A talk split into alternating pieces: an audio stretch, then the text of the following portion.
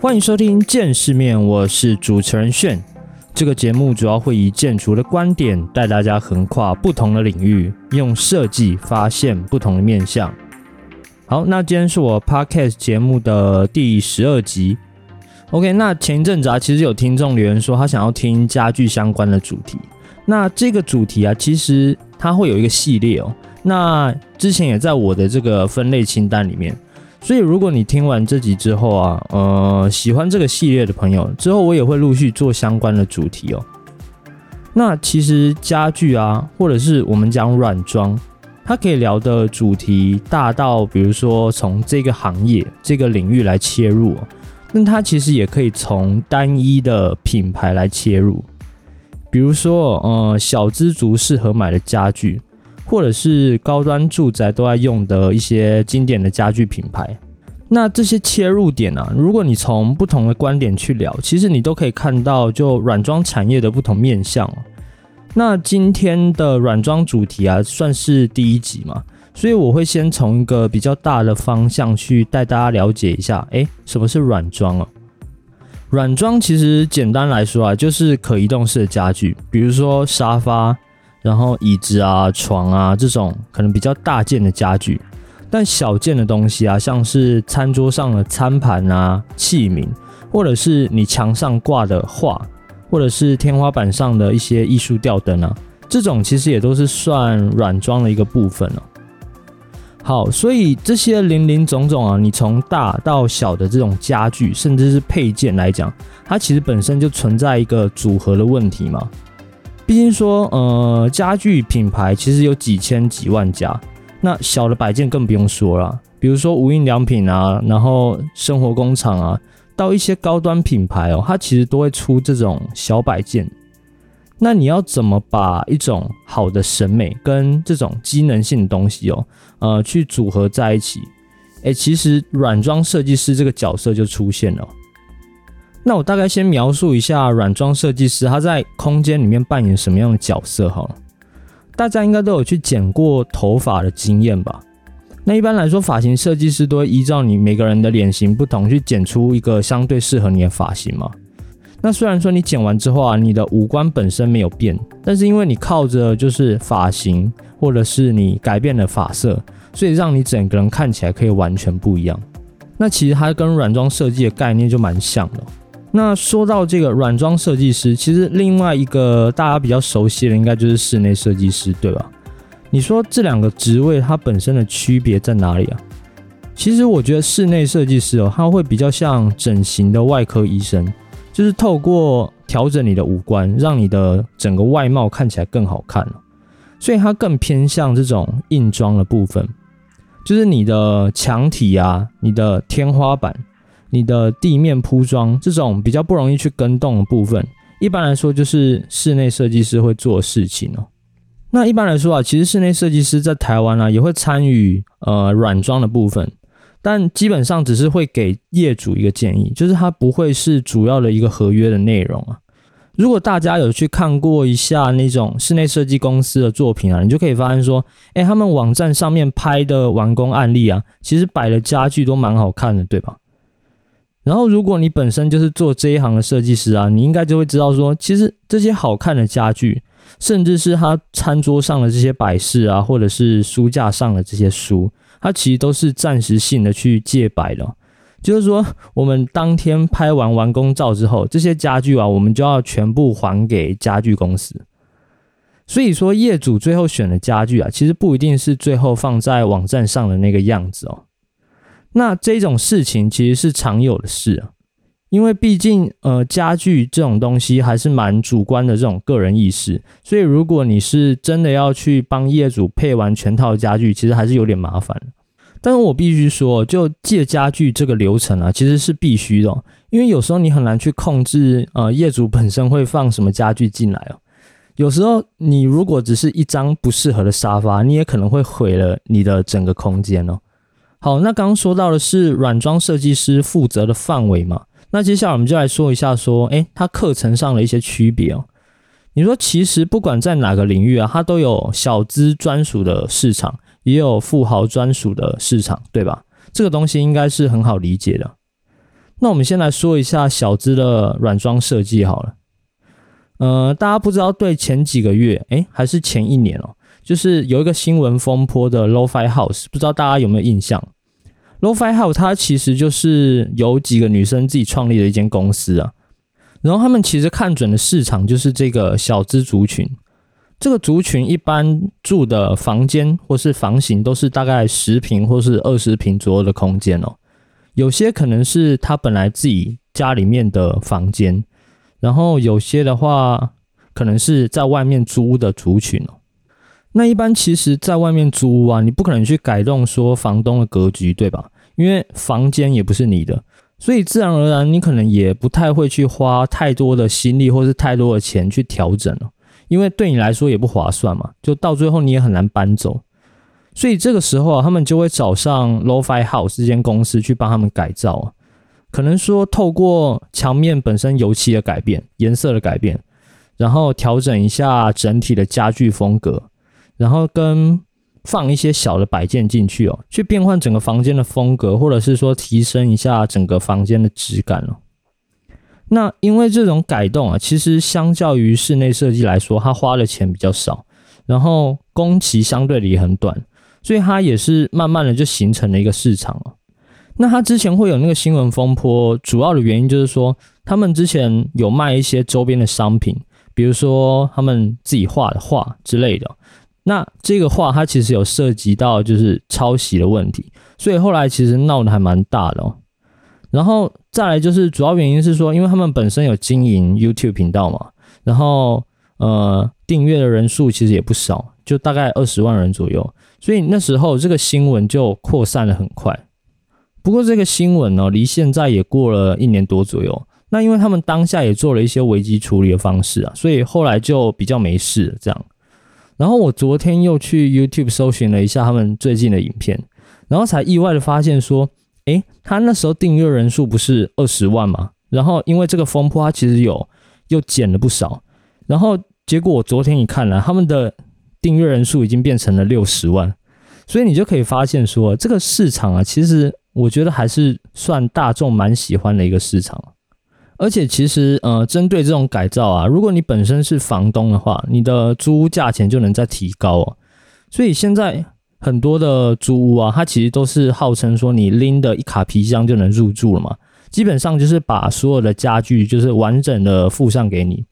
那一般这种呃房型就是称为酒店式的公寓，它租的价钱呢？就会比比较简陋一点的房间还要高上很多。像我之前在台中念书嘛，然后我那时候一个月本来是住五千块那种五平的套房，基本上它里面附的就是比较简陋的床，然后跟呃桌椅这种家具哦。然后后来因为隔壁火灾嘛，就是我在我前几集那个火灾的那一集里面有讲到，说我因为这间房间火灾，所以我后来就搬走。然后我后来搬到了是在那个柳川附近的一间叫法喜哦，它其实就是酒店式的公寓。然后它进门就是需要指纹解锁的那一种管理方式。然后一楼它都会有固定的那种比较年轻的管理员。然后那时候啊，其实我跟那个管理员的关系还不错。那因为那个地段就是旁边就是第二市场嘛，所以其实周边吃的东西也很多了。那有时候晚上的时候，就是会跟他们约吃宵夜啊之类的。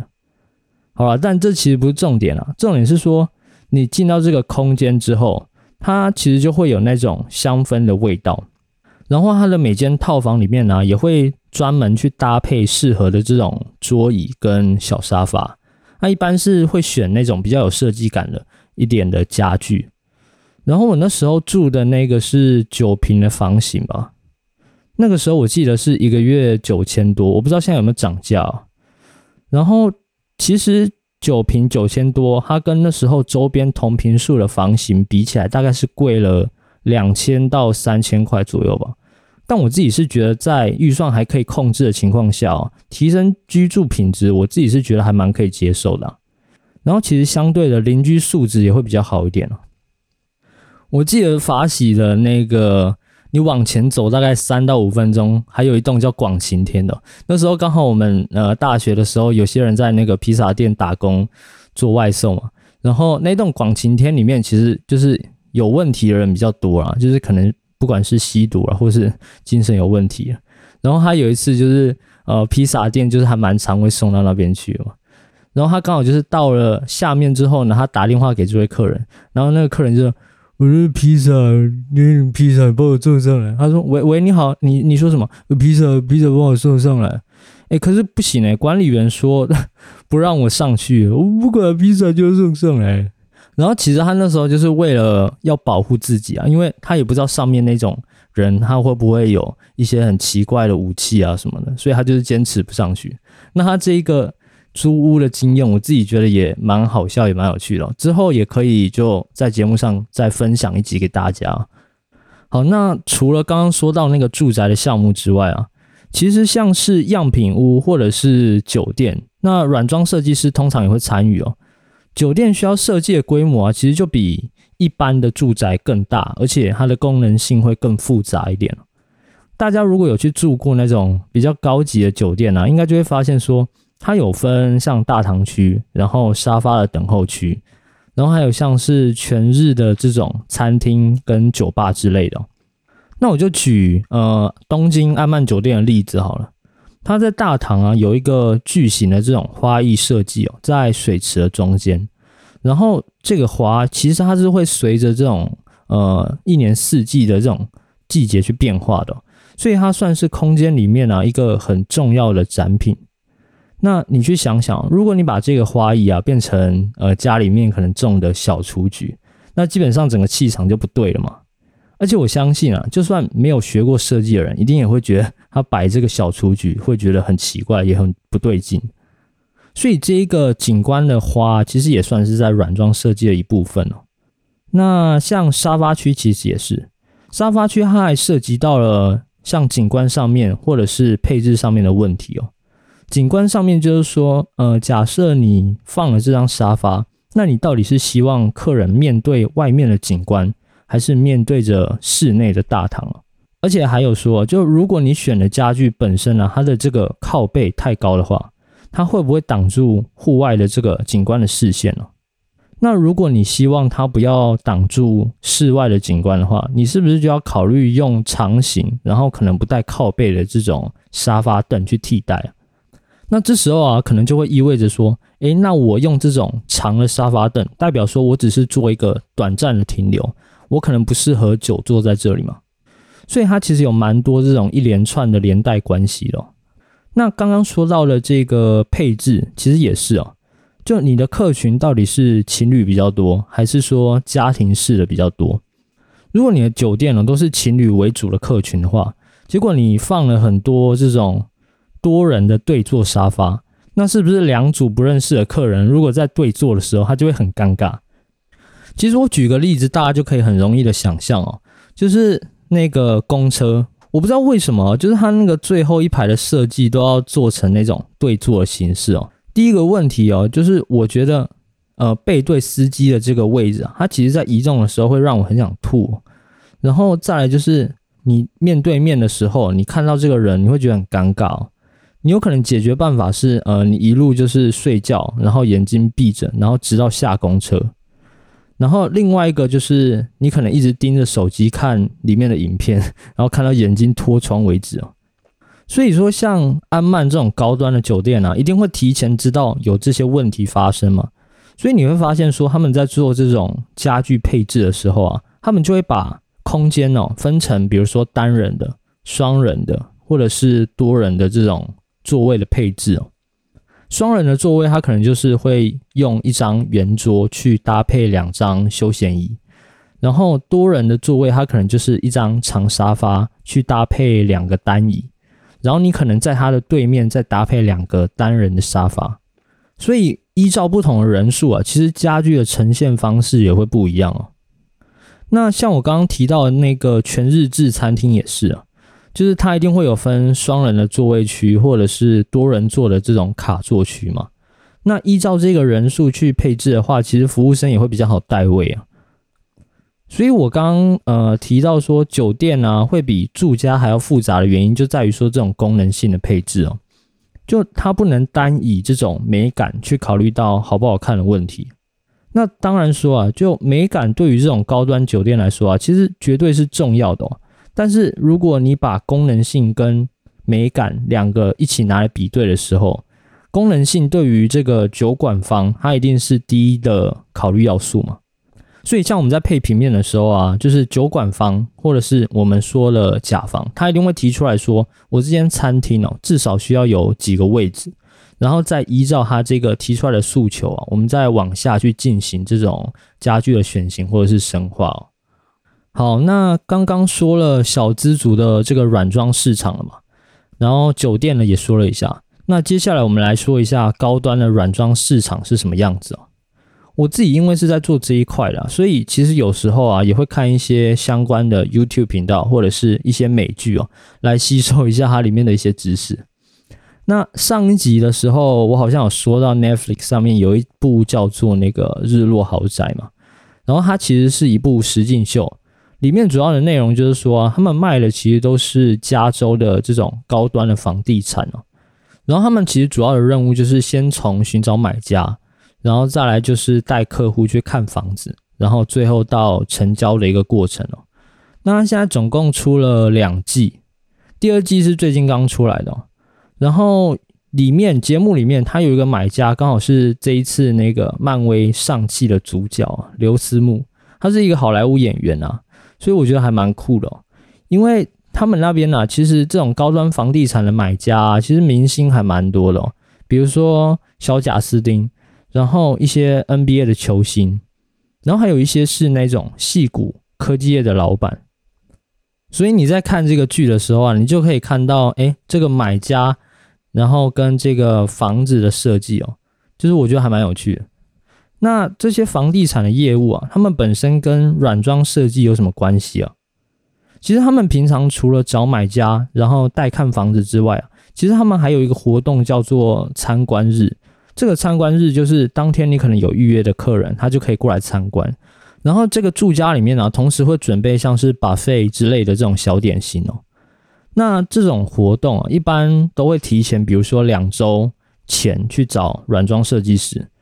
因为他们很多这种住宅案啊，都是独栋的新城屋哦。然后一般新城屋里面啊，它其实是不会配有家具的，但是为了要让参观日的这些客人啊，去更容易的想象说。哎，我住进来的这个情境哦，所以一般都需要这个软装设计师的配合。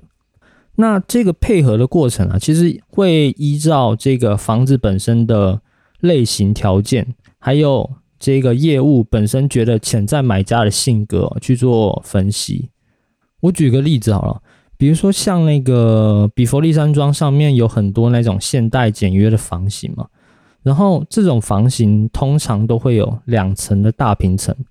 可能你在户外的一楼走出去就是一个游泳池，然后在二楼的时候呢，它可能户外是一个露台，就是你可以烤肉啊、办 party 啊什么的。